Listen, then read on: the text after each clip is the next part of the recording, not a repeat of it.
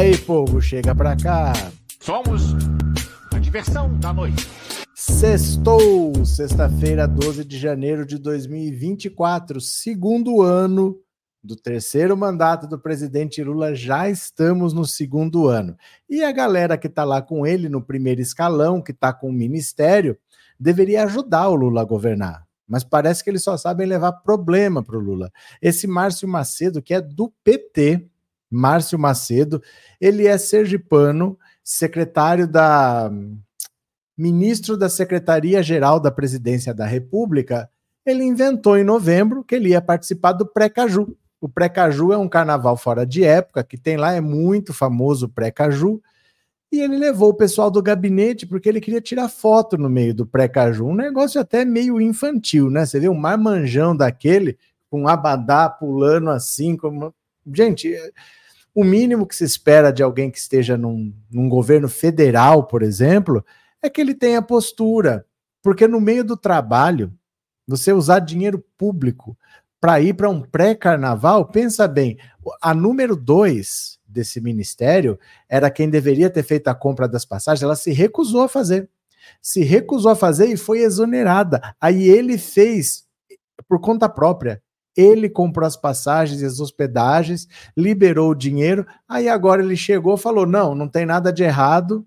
Nós viajamos com dinheiro próprio, porque todo mundo já devolveu o dinheiro hoje. Ele teve a cara de pau de falar isso. Todo mundo já devolveu o dinheiro hoje. Então ficou uma situação constrangedora. Ele abriu uma sindicância para avaliar o que aconteceu, sendo que aconteceu foi que ele quis ir para o pré-caju.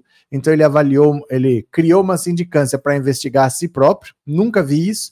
E o próprio PT está pedindo a cabeça dele, está falando que não dá e está lembrando que nos dois primeiros mandatos do Lula ele teve um secretário-geral que não deu problema, que podia trazer ele de volta. Então tá na na, na marca do pênalti, tá na bica do gol, é só chutar.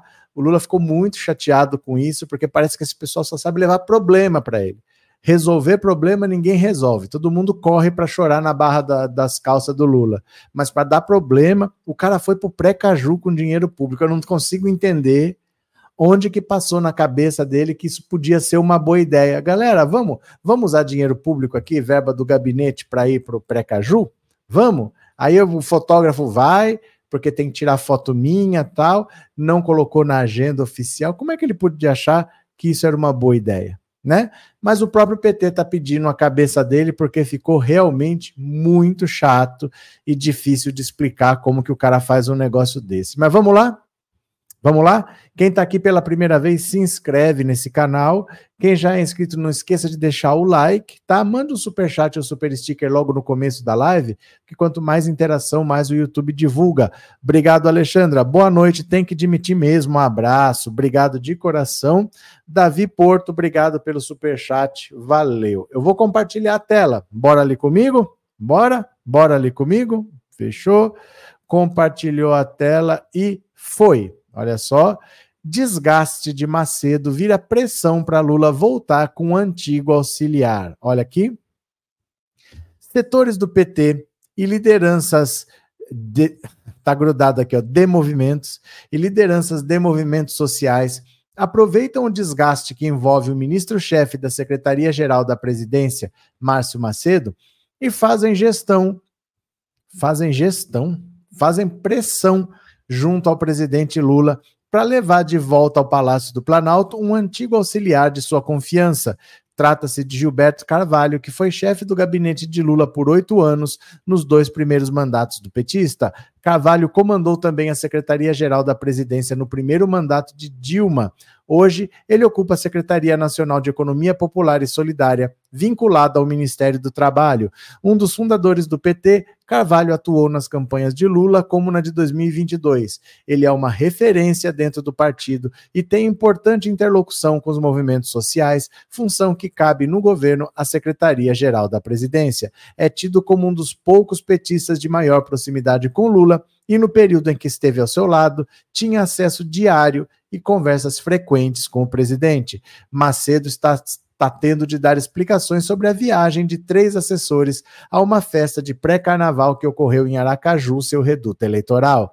Os servidores viajaram com recursos pagos pelo erário. Ontem, o ministro veio a público anunciar que o caso está sendo apurado e que seus três colaboradores já ressarciram os cofres públicos. O próprio ministro foi ao pré-caju e disse que ele mesmo bancou suas despesas e que se tratou de um evento no fim de semana e fora do seu horário de expediente. O evento ocorreu entre 3 e 5 de novembro do ano passado. Olha, certos problemas não tem por que você criar, porque você pode falar assim: ah, isso aí não tem nada demais. Isso daí qualquer qualquer político faz. Tem que entender uma coisa: a esquerda é minoria.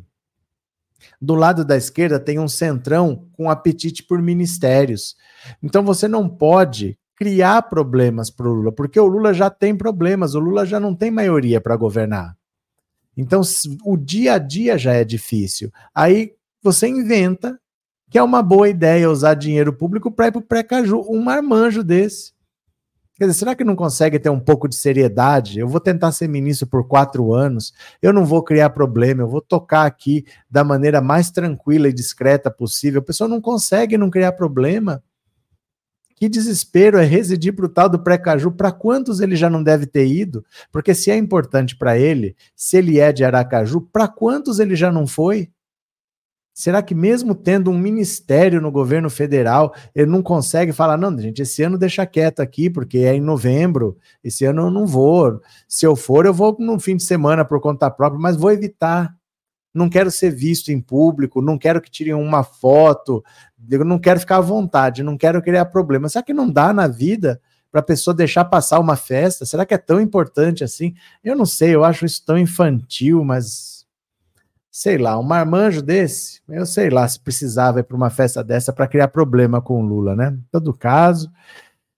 Ai, ai, Miranda Costa, boa noite. Quem tem um amigo desse não precisa de inimigo, Bragança Pará. Ivone tem que ser retirado já do ministério e por falar em retirar, travou aqui o negócio. Eu tô falando para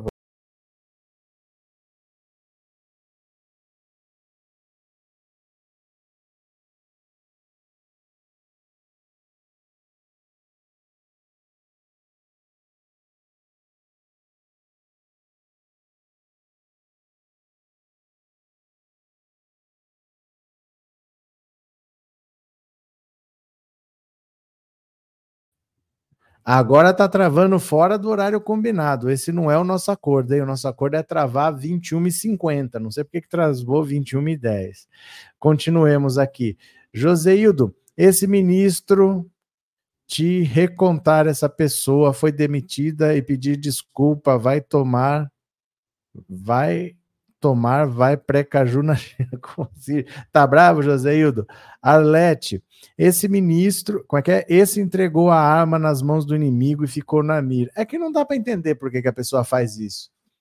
Não dá para entender, porque não tem necessidade, porque ele é um adulto.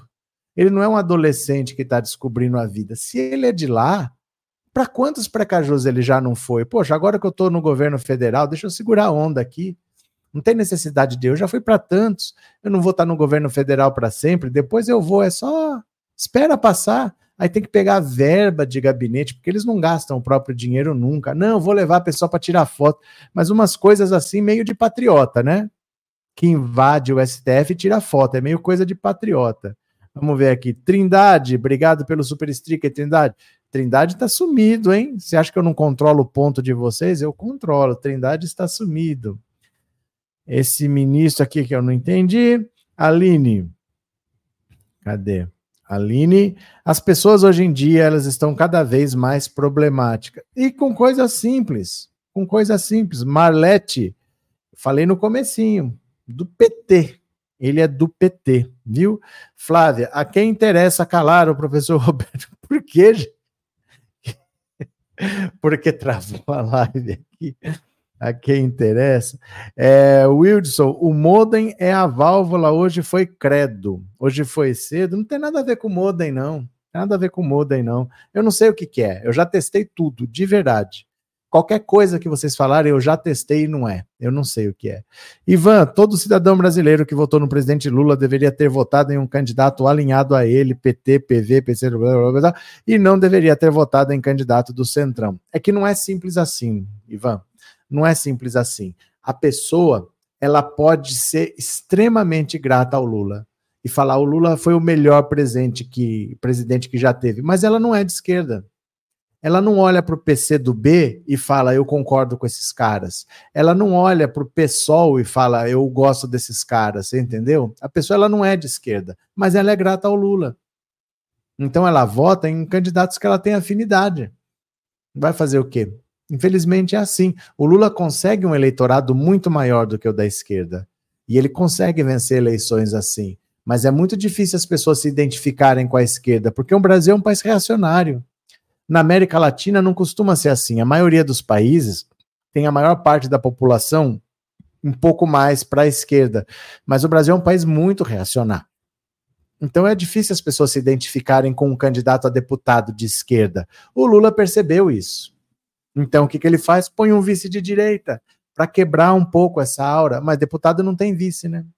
Deputado não tem vice, então não dá para usar esse truque do Lula. Ana Paula, a ironia é que o Márcio Macedo foi o tesoureiro da campanha do Lula e as contas foram aprovadas pelo TSE. Ótimo, parabéns. Parabéns, né? Então, na próxima campanha ele pode ser tesoureiro de novo, mas ficar dando essas bolas fora fica difícil. Obrigado, Ana. Obrigado pelas palavras. A pessoa só quer se esbaldar nos privilégios e a gente que se lasque, disse a Cássia. Trindade, não estou sumido, não. É que eu ando ocupado e fico mais ouvindo. Hum, só para vocês saberem, ando muito ocupado. Chamou todo mundo de vagabundo. Trindade veio aqui hoje só para desaforar, chamou todo mundo que participa de vagabundo, de desocupado. Abraço, viu, Trindade? Flávia, meu candidato era tão alinhado ao presidente que foi escolhido como diretor de Itaipu. Hum, Hum. Sandra, obrigado pelo super sticker, valeu, muito obrigado. Everilda, nossa, eu não tenho afinidade com nenhum político que não seja da esquerda, mas você é minoria, Everilda. Você é minoria, a população brasileira não é de esquerda. Se fosse o Lula, não precisava dar esses bailes todos que ele dá no Centrão. Se tivesse uma maioria de esquerda, ele era eleito com uma grande bancada de esquerda e ele governava. Mas não, ó, nem no auge no auge da popularidade, em 2010, o Lula saiu com 87% de bom e ótimo. Elegeu a Dilma que ninguém conhecia. Nem assim ele teve maioria no Congresso. Ele elegeu 160. Hoje tem 125 deputados, tinha 160. 160 não é nem um terço, porque um terço é 171. Então nunca teve maioria. Mesmo no auge da popularidade, nunca teve. Não é tão simples, né? Trindade, o chat toma um pouco de tempo. Hum, tô ligado, tô ligado. Alexandra, o que tem a ver o STF ter aprovado as contas da campanha do presidente Lula? Ana Paula. Ih, Vitória, obrigado pelo super sticker, valeu, muito obrigado, tá? Vamos ler mais uma aqui, ó. Eu vou fazer uma pergunta já já para vocês, tá? Para você responder no WhatsApp 14997790615, fazer uma pergunta para você responder no WhatsApp. Vem aqui comigo, venha ler essa notícia do Quen Quen Marreco, Quen Quen Marreco, Quen Quen. Foto de Sérgio Moro com desembargadora que votará em sua cassação cria dúvidas sobre suspeição. O Sérgio Moro é uma pessoa muito bem relacionada, é uma pessoa que tem muitos amigos e descobriram que uma das pessoas do TRE do Paraná que vai votar sobre o Sérgio Moro perder o mandato ou não é amiguinha dele, aqui, ó, tomando cachaça com o Sérgio Moro. Ó, aqui, ó. Que coisa bonita, hein? Uma foto em que Sérgio Moro aparece ao lado da desembargadora Cláudia Cristófani, do TRF4, está circulando no WhatsApp entre os críticos do senador, incluindo filiados do PT e do PL, partidos que pedem a sua cassação. O registro, cuja data e contexto não foram informados pelo senador ou pela magistrada, procurados pela coluna, mostra ambos lado a lado, em meio a outras cinco pessoas. Balões coloridos ao fundo sugerem que eles já estiveram juntos numa comemoração informal em algum momento da carreira. A imagem poderia ser um, não ser um problema uma vez que Moro, antes titular da 13ª Vara Criminal do Paraná, onde tramitam casos da Lava Jato, é naturalmente próximo a magistrados do Estado. Só que Cláudia, desde 2021, ocupa uma das cadeiras do TRE do Paraná, a mesma corte que se prepara para julgar se Moro terminará o mandato do qual para o qual foi eleito no Senado em 2022. O caso está nas mãos do relator Luciano Falavinha desde 15 de dezembro. Este existe uma expectativa de que o julgamento aconteça ainda este mês, após o fim do recesso. Há duas sessões presenciais previstas no TRE, dia 22 e dia 29. A pauta da primeira data já foi divulgada e, por enquanto, não contém as ações em que Moro está na mira acusado por PT e PL de ter furado o teto de gastos estabelecido pela Justiça Eleitoral para o período de pré-campanha, Moro já foi julgado por Cláudia em outras ocasiões. Em setembro de 2022, por exemplo, ela relatou pedidos de impugnação contra a candidatura do ex-juiz e votou de maneira favorável a quem? Ao Marreco, acompanhada pelos pares de maneira unânime. O mesmo aconteceu em dezembro daquele ano, quando a corte aprovou as contas da campanha de Moro, agora questionadas. Ela já votou a favor da aprovação das contas do Sérgio Moro, hein? Somada a decisões pró-Moro, a foto com o senador tem gerado entre os envolvidos no caso o temor de que Ana Cláudia não seja isenta o suficiente para julgá-lo agora. O burburinho vai na contramão da percepção de quadros do PT e do PL até o fim do ano de que, em vez de ser alvo de um eventual corporativismo do judiciário, já que foi juiz, Moro poderia ser condenado à perda do mandato ainda no Paraná, antes dos processos serem levados por meio de recursos ao TSE. A coluna, a defesa do PT disse que está averiguando as circunstâncias da imagem e se tomará alguma medida. E a do PL sinalizou movimentação no mesmo sentido. Os petistas completaram que mantém a expectativa de um julgamento técnico e imparcial do TRE do Paraná. Olha só, cheio de bexiguinha lá no fundo. Galera já tirou o paletó, todo mundo aqui com cara de cachaça, hein? O Sérgio Moro bem garotão aqui. Cadê a, da, a dona Marreca? A dona Marreca não estava, a única moça é a desembargadora que vai votar pela cassação do Sérgio Moro. Quem diria que beleza, hein? Que beleza. Ela deve ser completamente isenta. Já votou a favor do Sérgio Moro em outras ocasiões, mas não tem nada a ver. Né? Isso não tem nada a ver. Sérgio Moro está com muito medo de ser caçado, gente. Sérgio Moro está desesperado. Olha o Sérgio Moro preocupado aqui, ó. ó.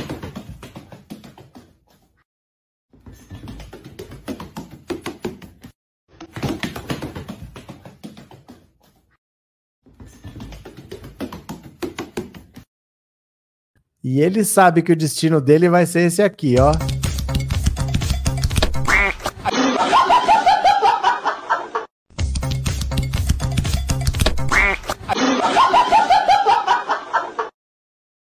Oh, meu Deus do céu. Agora o Sérgio Moro tá tirando foto com, com as desembargadoras por aí, né? Cássia, Dona Marreca. É a Dona Marreca. Eu gostaria de saber. Aliás, Aliás, precisa questionar várias coisas, porque seu Marreco e Dona Marreca são casados, eles foram para a Argentina para posse do Milei, para eventos conservadores, e os dois pediram reembolso de estadia. Eles são casados e os dois ficaram em quartos separados, será que foi isso? Se bem que eles devem morar em casas separadas, porque um tem domicílio eleitoral no Paraná e ela tem domicílio eleitoral em São Paulo, eles moram em casas separadas, então, né? Everilda, o voto no legislativo é tão importante quanto no executivo. Mara, será que esse marreco vai ser preso mesmo? Esse julgamento não é sobre prisão, é justiça eleitoral. Então ali a pena máxima é a cassação e ficar inelegível por oito anos. Não são não são processos criminais de crime comum do Código Penal. É uma é uma ação na justiça eleitoral. Ali não dá prisão. Ali a pessoa perde o mandato e fica inelegível. Ele mesmo sabe que ele vai ser caçado, ou no TRE ou no TSE, mas ele sabe. Ele sabe.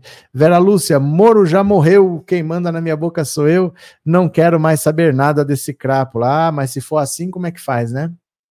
Ah, a gente considera que já morreu e eu não quero saber nada, as pessoas ficam impunes, né? Adriana, esse marreco correndo é um barato, vocês dão risada, né? É, Norma, é hilário esse marreco, vocês tomam vergonha na cara de vocês. Joseildo, tem que pressionar, mudar o juiz do julgamento. Não é o juiz, não é o juiz. Ela é juíza, mas nesse julgamento ela é jurada. Ela é uma das sete pessoas que vai votar para condenar ou para absolver o Sérgio Moro. Então tem um relator, o relator faz um resumo do processo, os outros só leem o relatório dele para saber do que se trata, e aí eles tomam uma decisão. É assim que funciona, né? Tony Ferreira, oposição joga pesado e já fez o que fez ainda o ministro do PT da Mole. Regina, presenteei com uma assinatura. Obrigado, Regina, obrigado pela generosidade. Mais uma pessoa vai se tornar membro do canal porque a Regina comprou uma assinatura. Muito obrigado. Mara, e por onde anda aquele fã do Marreco, o homem tonto? Ah, aquele fã do Marreco tá por aqui, ó. Cadê o fã do Marreco aqui, ó? Ó, ó, ó, ó, ó, ó, ó. Cadê? Ministro Sérgio Moro, eu te amo! Ministro Sérgio Moro, eu te amo! É, Sérgio Moro, é. eu te amo!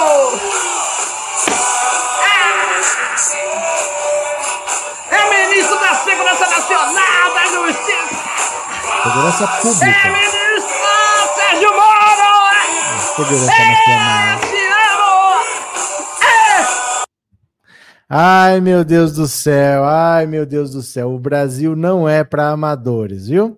Bora para mais uma, meu povo. Eu vou compartilhar aqui. Ah, sim, eu vou fazer uma pergunta para vocês. Já que o assunto é marreco, vocês acham que o Sérgio Moro vai ser caçado sim ou não? Você acha que ser caçado é pouco ou tá demais? Você acha que é pouco que ele tem que ir para cadeia? Ou você acha que é demais, se ele for caçado já tá bom? Você quer ver o Sérgio Moro na cadeia? Você vai responder aqui, ó, no 14997790615. Manda uma mensagem de voz, dá sua opinião em 10, 15 segundos, uma mensagem curtinha e fala assim: você acha que tá demais, tá de bom tamanho o Sérgio Moro ser caçado? Ou você quer ver o Sérgio Moro preso? Atrás das grades. Responde aqui para mim no WhatsApp uma mensagem de voz que eu já vou ouvir sua opinião, tá? Bora, bora, bora que tem mais uma do Marreco aqui, ó. Moro Marreco ironiza Lewandowski, vê se ele tem moral para ironizar alguém. Fica entendido que aceitar cargo e ministério não é suspeição. Meu Deus do céu, meu Deus do céu. Sérgio Moro, toma vergonha na cara do que você está falando, Sérgio Moro. Toma vergonha na cara. O senador Sérgio Moro ironizou em suas redes sociais a ida do ex-ministro do Supremo, do Supremo STF, né, Ricardo Lewandowski, para o Ministério da Justiça de Lula ele afirmou que a ida para o posto de número um no escalão da presidência fica entendido que não é suspeição. Meu Deus, o Sérgio Moro, ou ele acha que a gente é tonto, ou ele se faz de tonto. Quem também comentou a mudança no governo foi o ex-deputado caçado Deltan Dinheirol, que questionou se o novo titular da Justiça terá reconhecidas suas parcialidades pró-Lula e pró-PT. Tá doidinho, tá todo doído Dinheirol. Olha aqui o Sérgio Moro. Fica então entendido que aceitar cargo em ministério não é e nunca deveria ter sido causa de suspeição. Mas Sérgio Moro. Sérgio Moro, sabe o que você tem que entender, Sérgio Moro? É que no seu caso, você tinha sido convidado para lá, você barganhou uma vaga no STF e você soltou uma delação do Palocci que nunca foi homologada, seis dias antes da eleição no primeiro turno. Você tem noção das coisas que você fez, Sérgio Marreco Moro? Você soltou uma delação do Palocci seis dias antes da eleição, falando que o Lula era o maior ladrão de todos. Nunca essa delação foi homologada. Ela não foi aceita porque não tinha provas, nada se comprovou. E você barganhou abertamente. A Carla Zambelli mandou um WhatsApp para você falando que ia falar para o Bolsonaro te indicar que não era para você sair do governo. Você não lembra disso? Como é que o cara barganha vaga no STF? A publicação do senador Sérgio Marreco é uma referência às críticas que sofreu quando uma, também assumiu em 2019 o posto de ministro da Justiça no governo de Bolsonaro. A decisão foi tomada após o então magistrado ter participado de julgamento da Lava Jato, que condenou Lula. Em 2021, o STF declarou que o ex-juiz atuou com parcialidade, sofre Sérgio Moro, no processo do petista envolvendo o triplex no Guarujá. Posteriormente, Lula teve suas condenações no âmbito da operação anuladas. O ex-deputado Deltan Dinheirol, em sua publicação também no X, pontuou momentos em que as decisões de Lewandowski no STF beneficiaram Lula. Ele também lembrou a acusação de suspeição contra Moro em sua postagem. A mesma situação agora vivida por Lewandowski foi usada pelo STF como um dos principais fundamentos para anular. Não, não, não, não. Ai, gente, nada, não tem nada a ver. Não tem nada a ver. O tribunal viu parcialidade de Moro ao aceitar ser. Não tem nada a ver. Não tem nada a ver. Deixa eu explicar com calma isso aqui para vocês. Olha o que ele está falando. Ó, é, foi usada pelo TSE como uma das principais fundamentos para anular a sentença de Sérgio Moro contra Lula. Não é verdade. Não é verdade. Deixa eu explicar. Quando o, o Lula já estava solto, o Lula já estava solto, o Faquin, não, Sim, o Lula já estava solto. O Faquin decidiu o seguinte: Curitiba não era o foro competente. E Curitiba não era o foro competente pelo seguinte: existe na justiça uma coisa que se chama juiz natural. Então, para garantir que tudo realmente tenha justiça, como diz o nome, eu, se eu estou sendo processado, eu não posso escolher onde vai ser julgado. E nem o juiz pode escolher que caso ele quer julgar. Tem regra para definir onde cada caso tem que ser julgado. E aí você vai saber quem é o juiz natural. O juiz é aquele, não pode ser outro. O caso do triplex estava sendo investigado na Justiça de São Paulo, porque o triplex fica em São Paulo. E o Sérgio Moro, que viu uma chance de ficar famoso, puxou esse caso para a Justiça do Paraná, falando assim: olha, essa reforma nesse triplex foi feita com um dinheiro que, na verdade, era da Petrobras, porque a Petrobras e a consultora OAS tinham um caixa em conjunto, e desse caixa em conjunto saía a propina para as várias corrupções, e foi dali que saiu o dinheiro para a reforma do triplex. Ele nunca conseguiu provar isso. Se ele não provou isso, ele não poderia ter puxado esse caso para o Paraná. E desde 2016, a defesa do Lula falava: esse caso não pode estar no Paraná, não tem nada a ver com a Justiça Federal do Paraná, isso tem que estar em São Paulo, porque o triplex é em São Paulo. E foi por isso que o Faquinha anulou as condenações, porque o Sérgio Moro não podia ter feito nada do que ele fez. O caso da suspeição veio depois, mas as condenações, o trabalho do Moro já estava anulado pelo Faquin, porque Sérgio Moro puxou o caso ilegalmente para lá. Ele não era o juiz natural. Por isso que o trabalho dele foi anulado. Não tem nada a ver com ele ter sido ministro. Sabe, o Dallagnol é um cara que é da área do direito, que ele é do judiciário, do Ministério Público. Falar umas groselhas dessa, meu Deus do céu. Lula indicou hoje Ricardo Lewandowski, ex-ministro do STF, para o cargo de ministro da Justiça no lugar de Flávio Dino, que agora vai para o STF como ministro político. Quando o STF quando estava no STF, Lewandowski beneficiou Lula e o PT diretamente. Ah, conversa, vai, dinheiro, vai, conversa. Mas sabe, é uma mentira atrás da outra. Quem anulou as condenações do Lula foi o Faquin. E anulou porque desde 2016 o PT fala que o processo não deveria estar no Paraná, que o Sérgio Moro não era o juiz natural, que deveria estar em São Paulo. Deixaram julgar, deixaram condenar, deixaram o Lula cumprir a pena, deixaram o Lula sair para vir com essa história agora. É inacreditável, viu?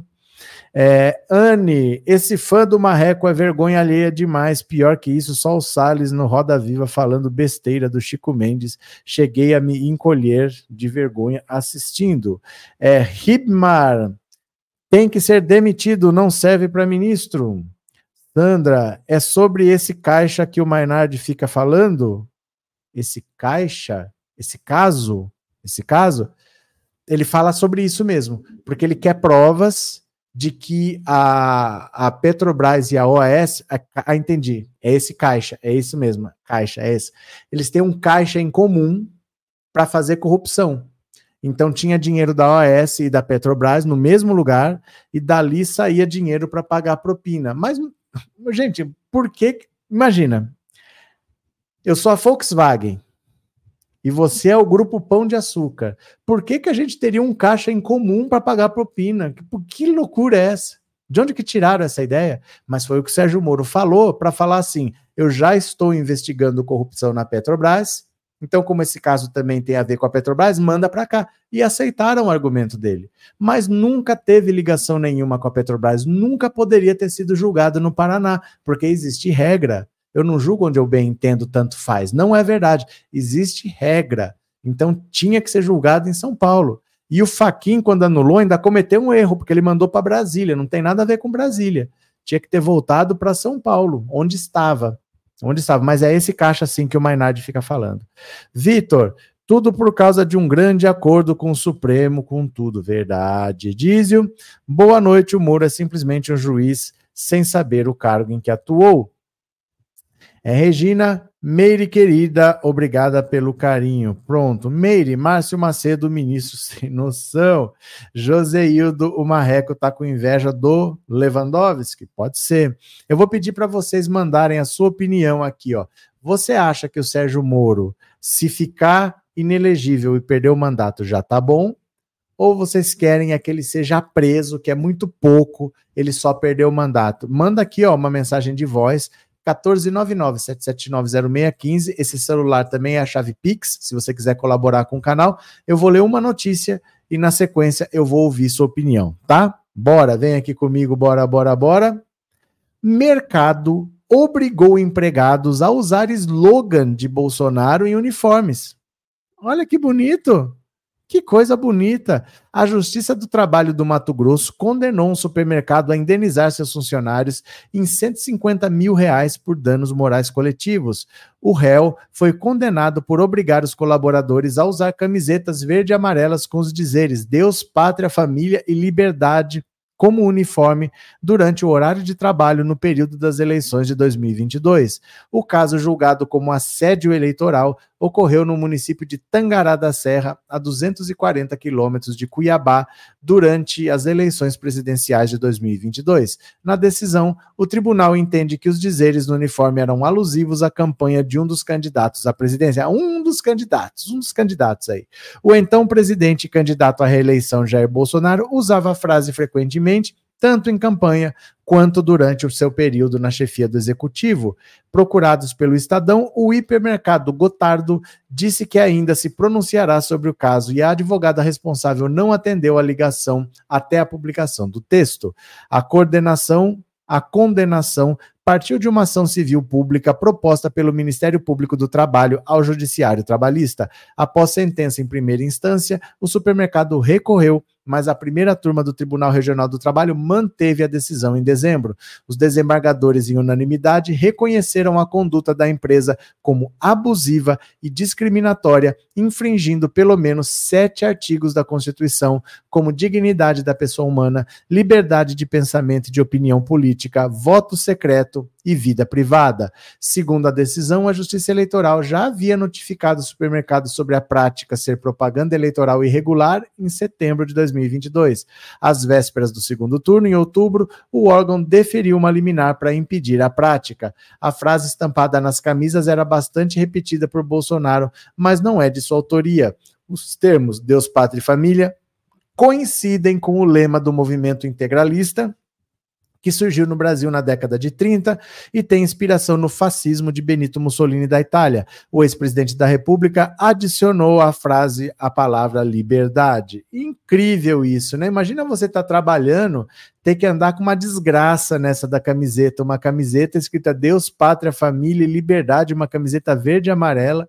E para trabalhar você ter que usar um negócio desse. Que inferno, viu? Pelo amor de Deus. Agora foram condenados, tem que pagar 150 mil reais por danos morais coletivos. Lívia, tem loja com uniforme com bandeira do Brasil. Roberto Lino, Marreco tem que pagar os 580 dias que causou ao Lula. Mas aí eu te pergunto, você acha que é assim? Você acha que é assim? Você acha que resolve? Você acha que isso devolve algum minuto de liberdade para o Lula? Você acha que isso é, devolve a eleição que o Lula liderava e que ele não pôde disputar? Você acha que isso, por exemplo, refresca um pouco, alivia o coração do Lula que perdeu o irmão, o Vavá, que ele considerava como pai, e ele foi impedido de se despedir, é o direito dele. foi negado a ele. É o, é o maior sofrimento, a maior revolta que ele tem na vida foi essa decisão do Dias Toffoli enquanto ele estava lá em Curitiba. Você acha que isso repõe alguma coisa? Meu caro, um minuto não tem como ninguém te dar. Se te roubaram 580 dias, não adianta aprender outro 580 dias. A vida do Lula não muda. O que ele passou não muda. É duro isso. É duro. É irreparável. O que o Sérgio Moro fez é irreparável. Ribmar, próxima eleição lembraremos disso. É importante ter maioria para governar tranquilo. Mas nós lembramos. Nós não somos o problema, nós somos minoria. Nós votamos na esquerda e conseguimos eleger 125 deputados. Quem não pensa nisso é a direita. E se pensar, vai votar na direita, porque eles são de direita. O problema não é que nós não temos consciência, nós temos, mas nós somos minoria. O que, que nós vamos fazer, né? Trindade e Glauber Braga dizendo que o Moro é um juiz ladrão. Ai, meu Deus do céu, valeu, Trindade. Flávia, eu não acredito em Deus, acho a pátria um engodo e tô obrigado a comentar de minha família. Problemática. Minier, que beleza, hein? Usar o uniforme do Bozo, gente, sem limites. Neuza, o dono do mercado tem que ser preso. Acos, a esperança do gado é Trump ganhar as eleições. E muda o que para eles? Muda o que para eles, né? Vera Lúcia, isso mesmo, é irreparável. Não tem o que repare, gente. Não tem o que repare. Imagina, um dia de vida. Não, não tem como te devolver um dia de vida. Coisas aconteceram naquele dia e você não viveu. Vai saber o que podia ter acontecido nesse período. Não tem o que fazer. Não tem o que fazer. Você deixou de disputar uma eleição, é mais de um ano que você não pôde conviver com a sua família.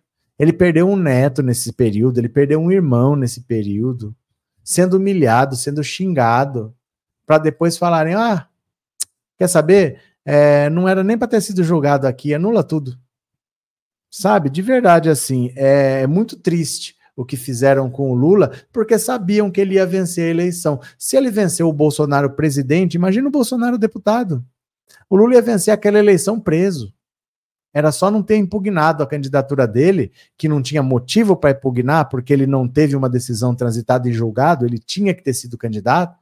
Impugnaram, senão ele vencia preso sem fazer campanha. Muito triste o que fizeram com ele, viu? É, Lívia, tô com nojo dessa bandeira e aquela camisa amarela do Brasil, quero distância. Isolete, aqui em Santa Catarina, a van, camiseta verde e amarela com dizer: o Brasil que queremos para nós tem que trabalhar com esse uniforme. Jô, pancada dada não se tira mais. É, e, e assim, o Lula passou por muita coisa na vida, né? Ele já era uma pessoa com mais de 70 anos de idade, já era uma pessoa que já. um ex-presidente da República que saiu com 87% de bom e ótimo. E quiseram destruir ele exatamente por causa disso. Se ele fosse um presidente medíocre, ele estava tocando a vida dele.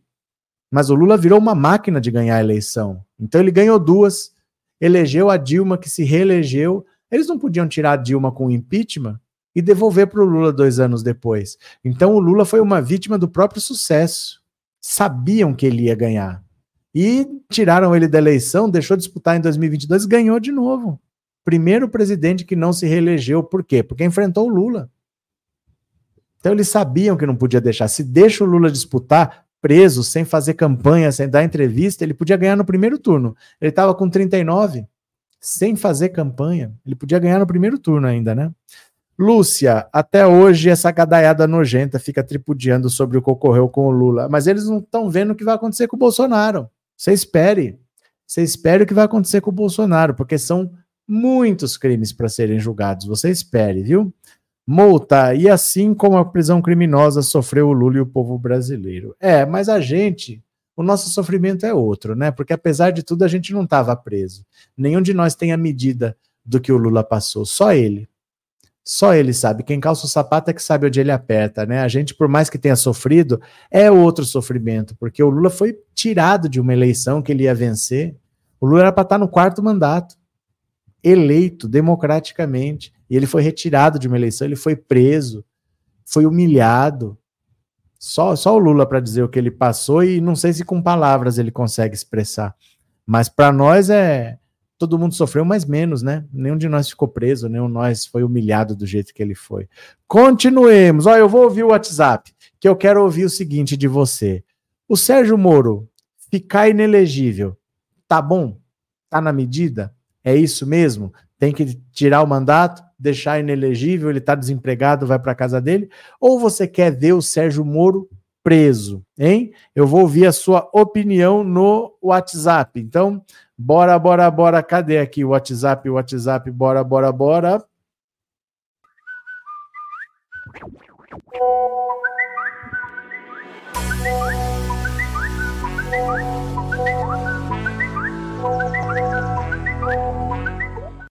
Vamos lá, eu quero ouvir sua opinião. Então, a mensagem de voz curtinha no 14997790615.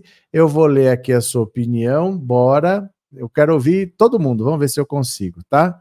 WhatsApp e foi. Fala que eu te escuto. Boa noite, professor Roberto. Eu quero que o Moro seja caçado e preso. Ô, louco, não acredito. Professor, boa noite. Oi. Salomé de São Bernardo do Campo. Ele tem que ser preso. Valeu, obrigado. Boa noite, professor.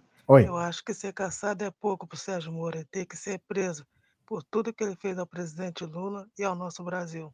Valeu, Ah, boa obrigado. noite, professor Roberto Cardoso. Aqui é a professora Selma de Imperatriz do Maranhão. Diga lá.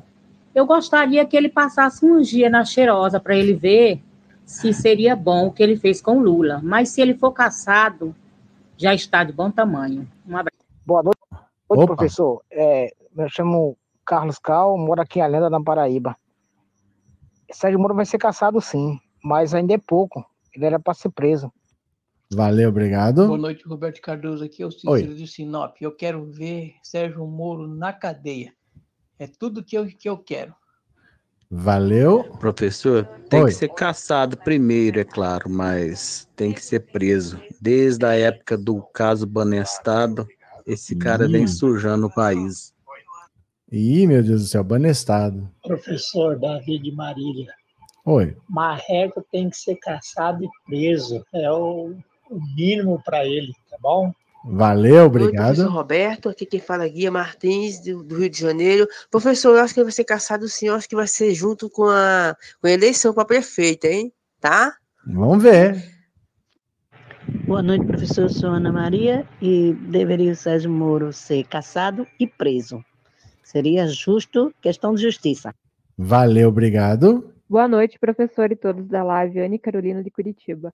Com certeza preso e caçado. Tudo junto, porque é pouco ainda. Mas, como nem tudo é perfeito, nos contentamos com prisão e cassação daí. Mas não posso dizer porque não quero ser banida. Valeu. Obrigado, viu, meu povo? Agradeço a participação de vocês. Obrigado de coração mesmo. Vocês enriquecem muito a live. Vamos ver mais uma notícia aqui. Vocês vêm comigo? Vocês vêm comigo? Eu vou compartilhar a tela. Ó, e boa, boa, boa. Vem aqui comigo. Olha, Centrão de olho em diretorias de agências. Que beleza! O Centrão tem uma fome que jamais acaba. Agora eles querem diretorias de agências. Tem 14 cargos que o Lula tem que nomear e eles estão de olho nesses cargos. Ó, o governo Lula vai esperar até a tramitação das leis complementares da primeira fase da reforma tributária para começar a negociar cargos. Com a questão da reforma ministerial parada até as eleições, Lula terá pelo menos 14 vagas de conselheiros em agências reguladoras para distribuir em 2024. O presidente também segurará a Funasa até setembro, pelo menos, o que lhe dará tempo para definir quais partidos irá agradar. As vagas nas agências são vistas pelo Centrão como um prêmio de consolação. Uh, os prêmios de maior valor, no entanto, estão nas ANS, a Agência Nacional de Saúde Suplementar, e na Anvisa, Agência de Vigilância Sanitária, já que essas indicações serão para cargo de diretor-presidente. As 14 vagas de conselheiro são ANEEL, ANM, ANAC, ANS, Ancine, ANP, duas vagas, Anatel, duas vagas, ANA, duas vagas, Anvisa, três vagas. A observação é que o presidente Lula deixou de indicar em 2023 pelo menos quatro nomes. Deixou-se acumular em 2024 justamente para ter mais moedas de troca para negociar com partidos de centro. Preci vai precisar nesse ano. Então, o Lula, ele é tão genial na política que ele sabe qual é o apetite do centrão. E ele sabe que ele precisa de apoio porque ele não tem votos suficientes. Então ele já falou: eu tenho que indicar, não vou indicar agora. Deixa essa vaga aí na gaveta, eu vou indicar depois. E agora ele vai fazer um bolo dessas vagas e vai distribuir. Sabe o que é mais estranho, gente? É assim: a gente acha que na política todo mundo está lá para construir. Eu tenho uma visão de Brasil, o outro tem outra visão de Brasil. Vamos ver quem vence, o que, que nós vamos fazer com esse país. Mas, na verdade, tem um monte de gente que vê a política só como emprego. Então, por exemplo, eu vou ser candidato aqui na minha cidade. Eu não sei se eu tenho muita chance. Ah, eu não vou ser candidato, não. Ó, você que vai ser candidato aí. Você não quer que eu retire a minha candidatura? Você me dá arruma um emprego aí no seu governo? Aí eu, em vez de lutar pelo que eu acredito, eu vou trabalhar no, na, na administração do outro por uma vaguinha de emprego. Por quatro anos eu consigo um emprego de 3, 4, 5 mil reais e já é suficiente. Nos municípios, isso é muito comum. Então, às vezes você fala, ah, por que, que tal partido não tem chance? Muitas vezes é porque lá naquele município o pessoal só quer emprego na prefeitura. Então, como esses cargos vão ter que ser nomeados, eu negocio, eu retiro a minha candidatura, eu vou te apoiar, e você me dá três vagas aí, coordenador não sei o quê, diretor não sei o quê, arruma três empreguinhos, três, quatro, e aí eu comando o partido na minha cidade, eu vou sobrevivendo assim. Você transforma o partido, em vez de uma chance de mudar alguma coisa, você transforma num cabidinho de emprego. Você nunca disputa nada, quem disputar vai te dar. Opa, deixa eu clicar aqui, ó. Quem disputar vai te dar um empreguinho e tá tudo bem. Na maioria dos municípios é assim que acontece, viu? É, Lívia, Lula deveria enviar tudo que quer aprovar e depois dava os cargos. Ah, é? Você acha que funciona assim? Você acha que o Centrão nasceu ontem?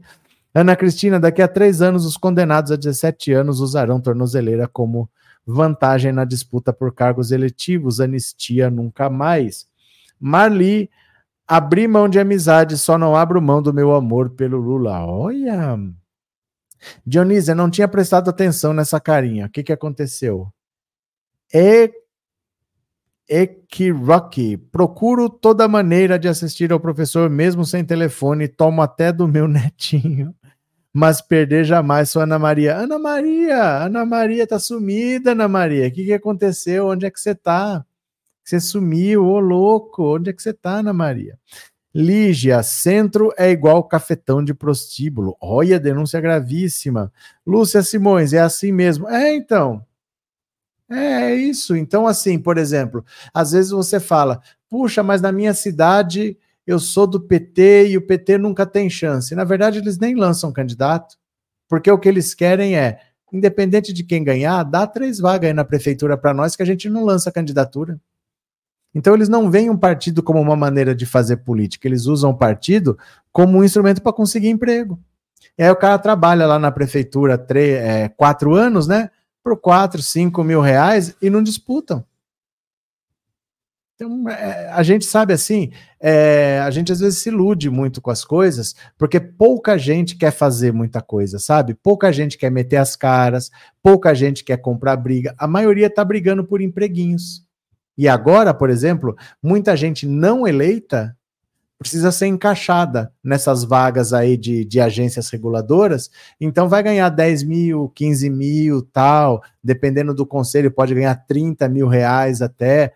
É dinheirinho só que eles querem. É isso que eles querem. Pô, o cara me apoiou, mas ele não me elegeu, tenho que arrumar um emprego para ele. E é assim que vai, né?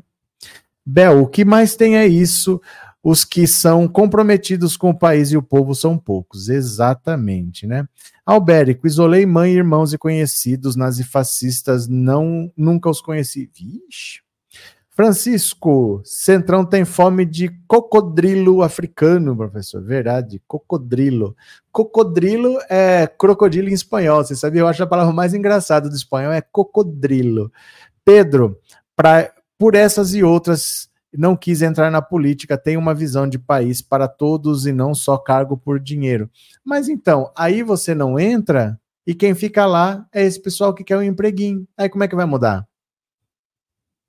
Né? Como é que vai mudar? Se a gente deixa nas mãos de quem só quer o empreguinho, se nós tomamos a decisão de não comprar essa briga, quando é que vai mudar, né? É, Lúcia, mamateiros, mamateiros, é isso, gente. Cadê? Pronto. Deixa eu ver quem colaborou aqui com o Pix. Se você me mandou um Pix, você sabe que eu vivo da mamata da Lei Rouanet, mas ainda não caiu. Se você me mandou um Pix, eu vou ler o seu nomezinho lindo aqui agora. Então, Pix, Pix, Pix, Pix, Pix, Pix, Pix.